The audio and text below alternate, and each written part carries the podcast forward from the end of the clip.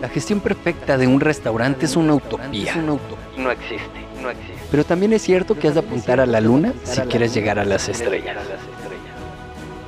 Bienvenidos a Restaurante 10X, el podcast donde desarrollamos una visión total, global, 360, para lograr el éxito en tu restaurante. Y para ello contamos con más de 10 expertos del sector que van a traernos en cada uno de los episodios sus mejores herramientas, estrategias de marketing, gestión y servicio. Tú que eres valiente, líder de tu restaurante y soñador, acompáñanos en esta utopía. ¡Arrancamos!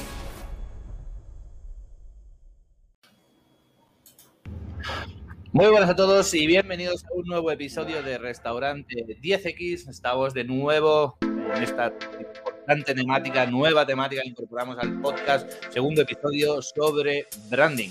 Estamos, cómo no, con el mejor, ¿por qué no decirlo? Gonzalo Guzmán, ¿qué tal? ¿Cómo estás? Gracias, John, gracias. Pues eh, emocionado de seguir aquí contigo, de compartir con todos tus escuchas. Eh, yo creo que información muy, muy valiosa para, para potencializar y, y lograr vender más en sus restaurantes. Perfecto. Hoy traemos un nuevo tema, de continuación del anterior, ¿no? De alguna forma, recomendamos al que no haya escuchado el episodio anterior que vaya a buscarlo, en el que hablamos sobre, eh, sobre la marca, ¿no? Sobre qué es una marca y por qué es el activo más valioso de nuestro restaurante. Y hoy vamos a profundizar un poco más. Cuéntanos, Gonzalo, ¿qué vamos a hablar hoy? Claro, bueno, pues vamos a hablar un poquito sobre las emociones. Eh, las emociones, bueno, obviamente, absolutamente, absolutamente todos tenemos eh, emociones y cuando vemos una marca, cuando estamos en una circunstancia, un problema, un, algo, ten, sentimos emociones. Eh, hay muchísimos estudios sobre las emociones eh, que hablaban primero de decir, bueno, un 30, un 40% de, de la toma de decisiones es emocional. Y mientras más se ha estudiado, nos hemos dado cuenta que ese porcentaje ha ido subiendo y subiendo y subiendo y parece, parece un Bitcoin, ¿verdad? Ha llegado al máximo y ahora decimos que absolutamente todas, todas las decisiones que tomamos son emocionales. De, esa, de ese calibre de, es la importancia de las emociones en el proceso comercial y de construcción de marca. Es un factor clave saber cómo emocionar.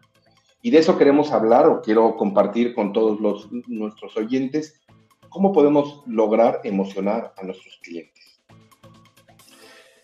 Entonces, bueno, yo lo primero que hago es un símil. Me encantan los símiles porque es una parte como importante para que la gente entienda los conceptos. Es decir, si yo quisiera emocionarte a ti, este, yo, yo no puedo decirte, ah, mira, fui a cenar con, con mi esposa y, y, y, bueno, este, festejamos. Y tú vas a decir, bueno, y a mí qué me importa, ¿verdad? Lo importante para poder transmitir una emoción es el contexto en el que suceden las cosas. Si tú no tienes un contexto, tú no puedes llegar a emocionar. Lo mismo pasa, por ejemplo, cuando un corredor, tú ves a una persona corriendo y pasa una línea blanca. Dices, bien, no pasa nada, está corriendo pero si esa misma persona la pones en una competición y te cuento antes de que, de que tú veas a esa persona, te hablo sobre él, sobre lo que ha luchado, de que va saliendo de una enfermedad, y te empiezo a, contar todo lo que para él significa, regresamos nuevamente a esta parte de los significados, y en el momento que tú lo ves, ves que está a punto de, de caer, de desmayarse, pero llega a esa línea y pasa y tú llegas a las lágrimas. Pero, pero si, el, si el suceso es el mismo, o sea, es una persona que está cruzando una línea. Pero lo importante es en qué contexto está esta persona y cómo hemos percibido este contexto para que nos emocione. Entonces, lo mismo pasa a la hora de construir nuestra marca. Es que tanto los cuatro pilares que habíamos dicho de la empresa, del producto, del símbolo, son estas partes que van construyendo nuestro contexto. Yo no puedo construir ni desarrollar ni, ni, ni, ni intentar emocionarte si no genero ese contexto. Claro. Y es por eso que digo que tenemos que tener los pilares muy, muy claros sobre cómo quiero comunicar, a quién le quiero comunicar, cómo debo de conocer, a qué grado debo de conocer a mi cliente para que realmente pueda construir este contexto que pueda emocionar. No sé si, si, me explico, si, si hay algo que quede duda, John. Perfectamente, yo al menos perfectamente. Y bueno, igual, como siempre, recordarles a todo el mundo que si alguien tiene dudas, cualquier inquietud, pues nos puede dejar un mensaje en restaurante10x.com. Ahí un, veréis como un buzón donde podéis dejar un mensaje de voz, como si fuera de WhatsApp, y podéis decir, oye Gonzalo, no me quedó claro esto, oye, tengo la duda sobre esto, o me gustaría saber sobre otra cosa que no habéis hablado podéis dejar aquí un mensaje y, os contestaremos, tanto Gonzalo como podemos hacer un episodio nuevo de explicándolo. Si no, luego, eh, al final del episodio, Gonzalo nos contará dónde pueden contactarlo y, os explicará de nuevo lo, que haga falta. Vale, es, genial. Bueno, pues yo, yo, sigo comentándoles cómo poder emocionar. Entonces, una parte importante de las emociones es, es, la empatía. Es decir, el hecho de conocer a mi cliente de saber qué es lo que necesita y de alguna manera ser empático. La empatía no es simplemente un proceso, digamos, eh, eh, cognitivo nada más, sino también está fundamentado en la neurociencia. Hay unas pequeñas eh, neuronas que están en la parte límbica, que, que son las neuronas espejo. Estas neuronas espejo lo que hacen es de alguna manera fueron creadas en la naturaleza para la sobrevivencia. Es decir, imagínate un montón de palomas en la plaza de, cualquier pueblo, ciudad, y, tú vas y, vas caminando. Todas las demás están buscando la comida en el suelo y hay una que te ve que se va acercando. Ella llega un momento en que siente que estás demasiado cerca y ella vuela. Bueno, yo te apuesto que más del 80% de las palomas van a volar sin ni siquiera saber por qué están volando. Esto es por estas neuronas espejo, es decir, oye, ella está volando y la otra voló y la otra voló, bueno, yo voy a volar. Entonces, parte de la empatía es just, y de la emoción es eso. Con nuestra empresa tenemos que lograr y tenemos que comunicar desde nuestra pasión, que lo hablábamos también en el podcast anterior. Si yo no me emociono, yo no voy a poder transmitirlo, no voy a tener esa empatía con la persona. O viceversa, es entendiendo cuál es el problema de nuestro cliente, tampoco puedo empatizar, ¿sí me explico? Y esa conexión es igual que como lo, platicaba yo anteriormente, es cómo me enamoro de una persona, pues siendo empático, ¿sí me explico? Entendiendo su contexto, eh, teniendo estos símbolos, estos significados para, para cada uno de estos clientes para lograr esta emoción una parte fundamental para no perderse, porque además suena como muy complicado decir, bueno, ¿cómo entiendo al cliente? ¿Cómo puedo ser empático? Este, ¿qué, eh, qué cosas tengo que actuar quizá para, para, lograr transmitirlo? Es, eh, es el hecho de, la, la, pasión, la pasión con la, que, con la que uno hace las cosas tiene que estar también vinculado con el grupo con el cual estamos nosotros queriendo llegar. Por eso, una de las estrategias muy importantes, sobre todo a la hora de abrir un pequeño negocio, es, es decir, este cliente ideal que a lo mejor es parte de una tribu, vamos a suponer, un motorista. Él se quiere sentir libre, ¿sí me explico? Y entonces mi concepto de restaurante tiene que ser un, espacio donde a lo mejor eh, eh, se pueda ver la carretera, donde, sí me explico, y generarle un contexto para que él se sienta cómodo en ese ambiente. Si yo lo, pongo y lo meto en un galerón todo cerrado, a lo mejor no, se, no siente esa libertad que él quiere sentir cuando está en la moto. Entonces, todos estos conceptos eh, o estos puntos que nos ayudan a generar empatía, contexto y emoción, nos ayudan a fortalecer nuestra marca.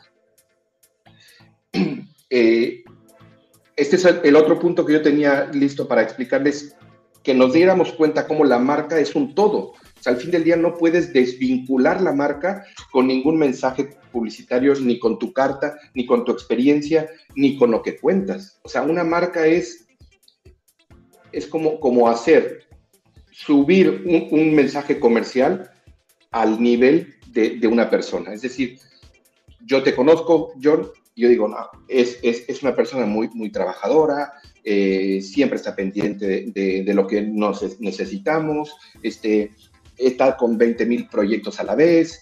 O sea, yo ya me generé una, una, una idea de ti. Y eso es, un, es lo que ahora le llaman el personal branding, ¿no? La marca personal. Y lo mismo estamos haciendo con nuestro negocio.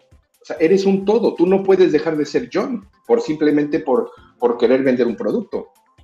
Al contrario, siendo John como es, es como vas a lograr vender ese producto. Por eso digo que la marca es un todo. Tú tienes que abrazar tu propósito, tienes que abrazar eh, la manera en cómo comunicas, tienes que abrazar a tu cliente, tienes que entender que todo esto genera un contexto.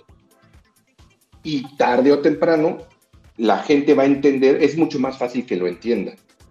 Aquí acuérdate que luchamos por, por, la atención. Hoy tenemos N cantidad de impactos eh, día a día. O sea, si nuestro cerebro le prestara toda la atención a cada uno de los impactos, no podríamos trabajar, estaríamos agotados el simple hecho de, desplazarnos.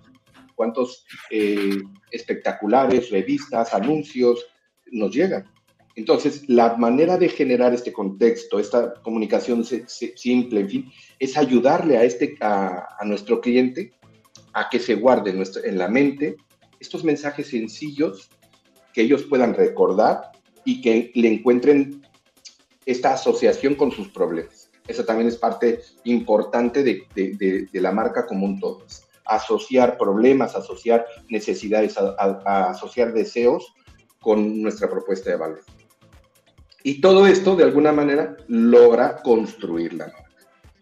Son como, parece que, son como muchísimos conceptos, pero yo lo que quiero a la gente que entienda es que la marca, voy a repetirlo, es, es un todo, es, es aunque está compuesto por muchas cosas, al fin del día, cuando lo empiezas a implementar, se vuelve un todo. O sea, no puedes eh, disgregar o separar algunas cosas. Al final, eh, como persona, ¿no? Llevándolo a una persona para que todos lo podamos entender, ¿no? Eh, todos tomamos decisiones. Hay decisiones que tomamos porque queremos tomar, porque nos gustan, otras que tenemos que tomar en casos de estrés o decisiones igual económicas ¿no? Que uno no puede hacer lo que uno quiere porque tiene unos recursos económicos, o uno no puede pasar el tiempo que quiere con su familia porque tiene un tiempo. Entonces, tenemos limitaciones que nos hacen movernos, ser o hacer lo que somos y comportarnos, cómo tratamos a las demás personas, pero al final nuestra persona, hablamos en el episodio anterior de congruencia,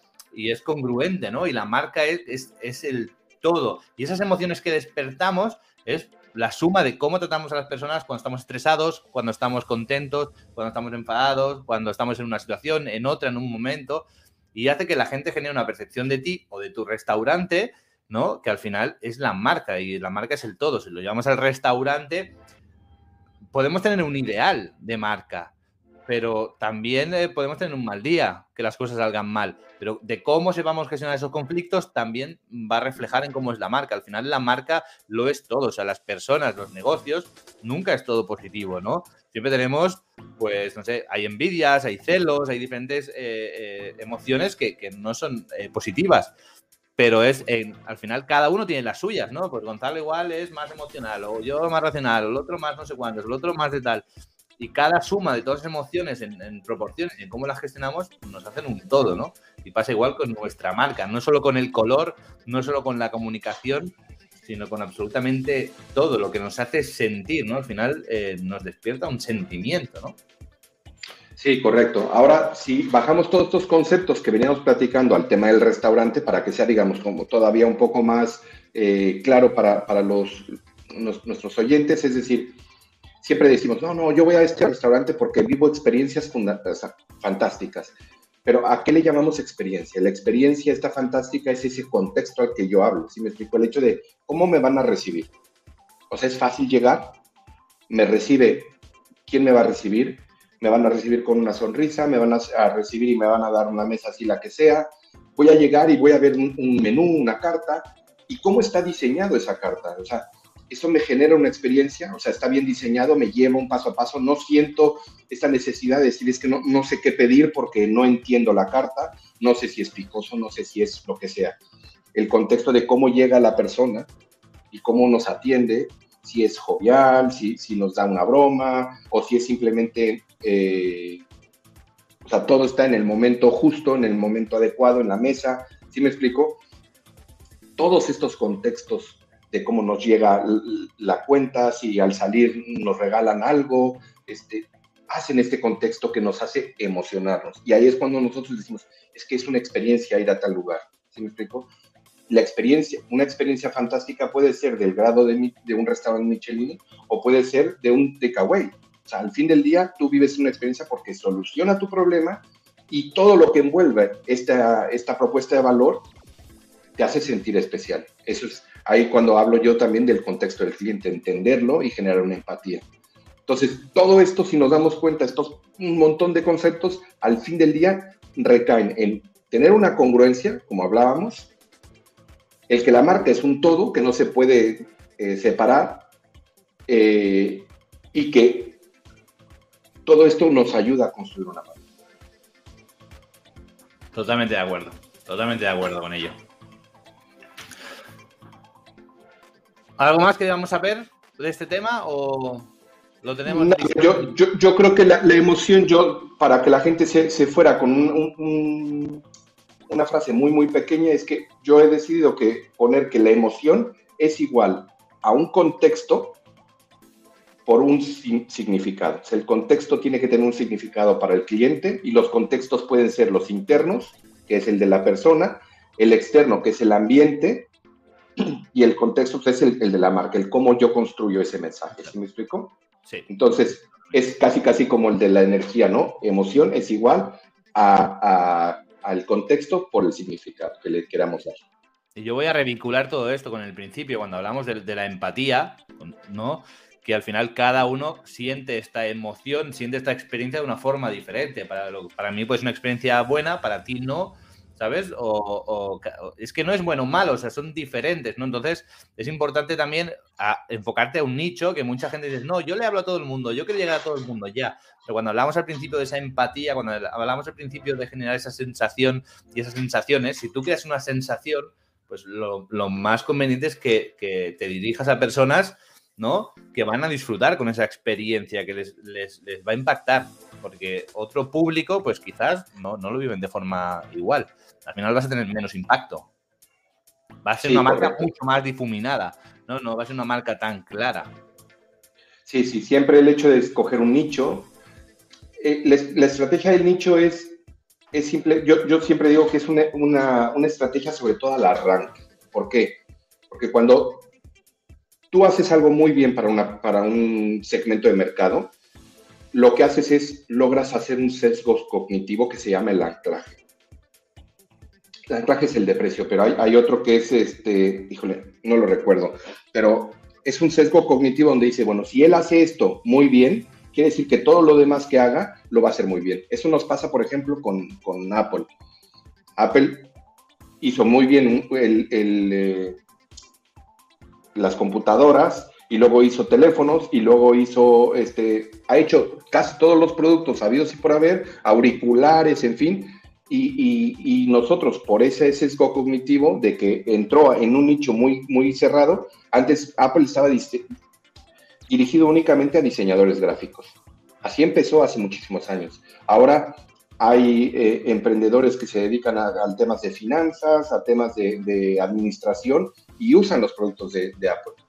Entonces, lo que ellos hicieron fue, lograron este nicho, se volvieron eh, líderes en este nicho y luego por este sesgo cognitivo fueron, fueron ampliando su, su segmento. Es ahí cuando el fast food nada más era para un segmento de mercado y ahora todo mundo vamos a un fast food. ¿Sí me explico? Exacto, totalmente. Que a veces no hay que tener prisa en esto, que a veces hay que dirigirse a un nicho pequeño y a partir de ahí vas creciendo y vas incorporando eh, eh, cosas, variables. Es, correcto. Yo creo que la estrategia del nicho es ese, es, es irse a un nicho muy específico para luego ir creciendo. Claro, o cada vez más. Sí, Cuando estás poniendo en un nicho, tienes muchas más posibilidades de crecer o especializarte mucho más y poder precios o calidad o incorporar servicios o lo que sea. Bien, y quien quiera saber más sobre esto, indagar más sobre las emociones, sobre las marcas, sobre crear una marca fuerte, construir una marca, ¿dónde puede encontrarte, Gonzalo? Gracias, John. Sí, pueden escribirme eh, a gonzalo arroba pueden entrar a mi página web que es gonzaloguzman.com, pueden buscarme en LinkedIn eh, y escribirme un correo, claro, y yo estaré encantado de, poder apoyarlos, de resolver dudas y si tienen, si las dudas son recurrentes, pues ¿por qué no hacer un, un episodio sobre, sobre ese, esa temática? Perfecto, listo. Pues nada, un placer como siempre tenerte aquí y nos vemos en próximos episodios, seguro. Claro que sí. Muchísimas gracias, John, a ti y a todo tu, tu auditorio. Hasta pronto. Adiós.